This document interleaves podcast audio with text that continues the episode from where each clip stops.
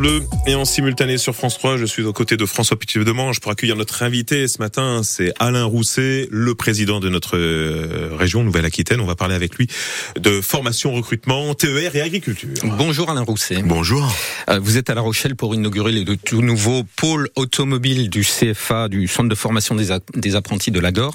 Euh, on va faire beaucoup mieux pour la formation au métier de l'automobile. Oui, et puis surtout pour anticiper les besoins des mécaniciens, notamment des électromécaniciens dans l'automobile, les hybrides, puis le véhicule électrique. Euh, donc la région euh, a investi 8 millions d'euros euh, dans ce dans ce nouveau CFA. C'est la deuxième partie de la modernisation euh, d'un CFA qui compte 2700 apprentis. C'est le plus grand de la région. Hein. C'est le plus grand de la région.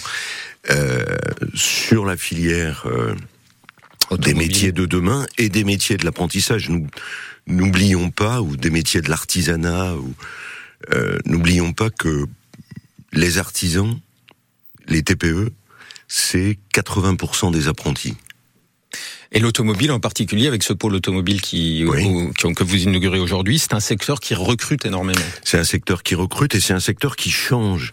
Donc on voit bien que la formation, là, euh, avec le support de la région, massif et euh, essentiel aussi pour la, le développement et la survie des entreprises et la proximité aussi pour nos concitoyens qui ont besoin de faire réparer, d'entretenir euh, leur véhicule, mais on aura aussi du vélo, de la moto. Euh, donc c'est très large avec un, un atelier vélo auquel je tiens particulièrement. On est en train de d'essayer de réindustrialiser la Nouvelle-Aquitaine autour de la filière vélo. Mhm. On avait des entreprises magnifiques, euh, j'allais dire autrefois, et on est en train de reconstituer cela, même si une partie du matériel de construction du vélo, je pense au cadre, je pense euh, aux dérailleurs, à, cette entreprise mythique qu'est Shimano. Mhm. Et donc euh, on, on, essaye de fomenter une, une forme de souveraineté dans ce domaine-là. De la même manière pour les batteries aussi.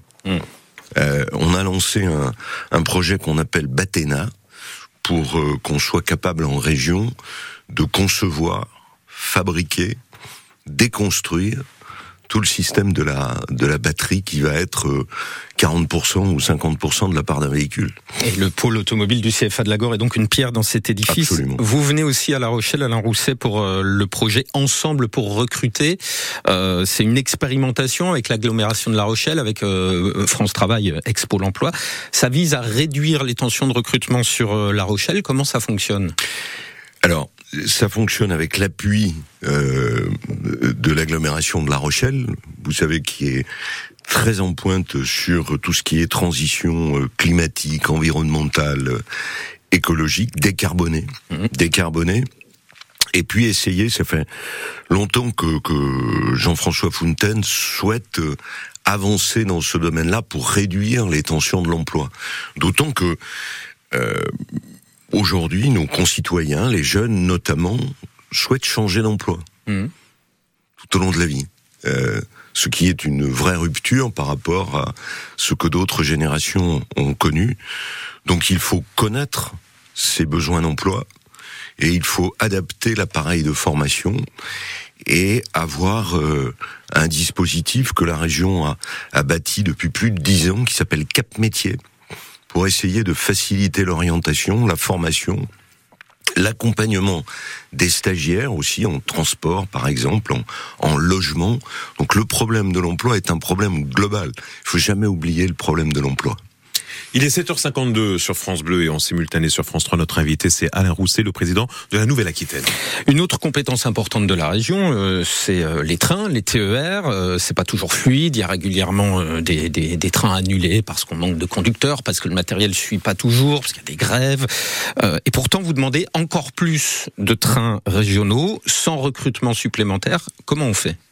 On n'a jamais dit qu'il fallait pas de recrutement supplémentaire. En tout cas, c'est très difficile de recruter à la SNCF en ce moment. On revient à notre problème précédent. Vous savez, dans ce domaine-là, la région finance, la région fait une offre de transport, c'est elle qui achète des trains et on en achète de plus en plus. Là, il y a 18 commandes et un, un train, c'est entre 10 à 15 millions d'euros. Mmh. Donc on dépend là de, de l'entreprise Alstom, qui est très présente ici en plus dans l'agglomération de, de La Rochelle. En gros, la région euh, finance pour 600 millions d'euros par an. Mmh. Elle a souhaité faire plus rouler les trains parce que ce qui est insupportable, c'est d'avoir des trains à l'arrêt euh, alors qu'il faut développer le service.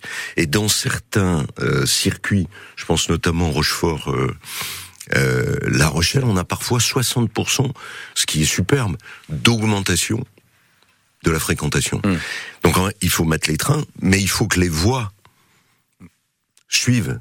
Et là, c'est la compétence propre des SNCF ou de l'État, de la même manière que l'opérateur SNCF a à sa charge le recrutement, l'anticipation du recrutement. Donc euh, voilà, on a euh, un, un, jeu parfois euh, viril, si j'ose dire, mmh.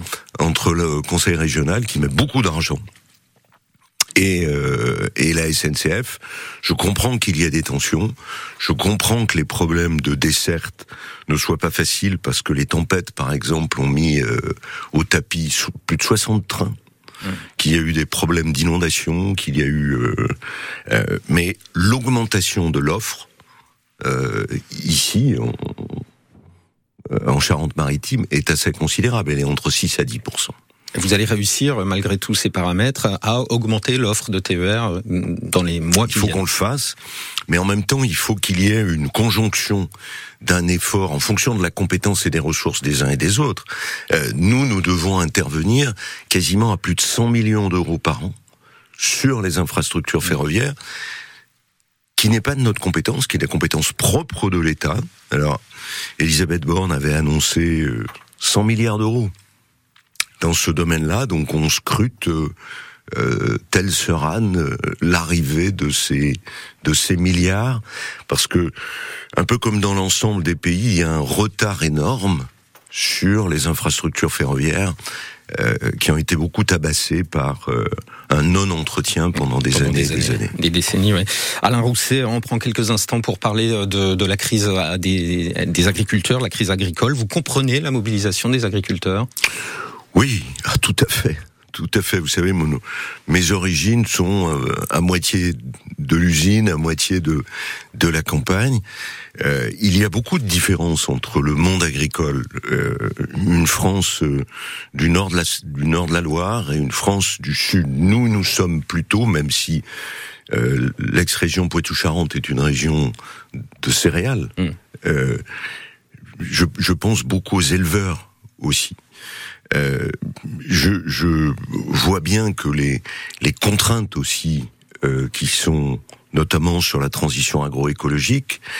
Et j'espère que les négociations entre la France et Bruxelles nous permettront d'avoir les moyens pour installer plus de jeunes,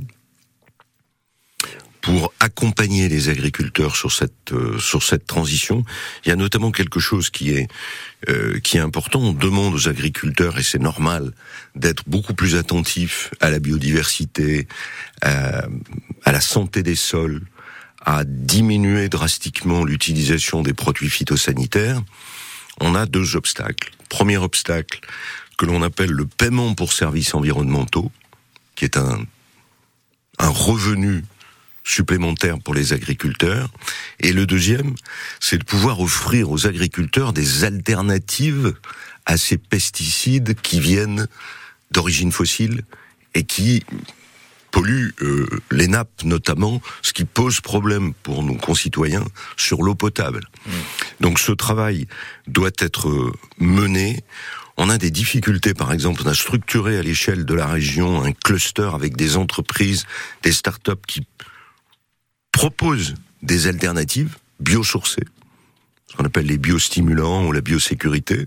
Je pense notamment aux arboriculteurs, les pommes du Limousin, tout cela. Mais il faut que l'homologation par l'ANSES se fasse beaucoup plus vite, mmh. beaucoup plus vite.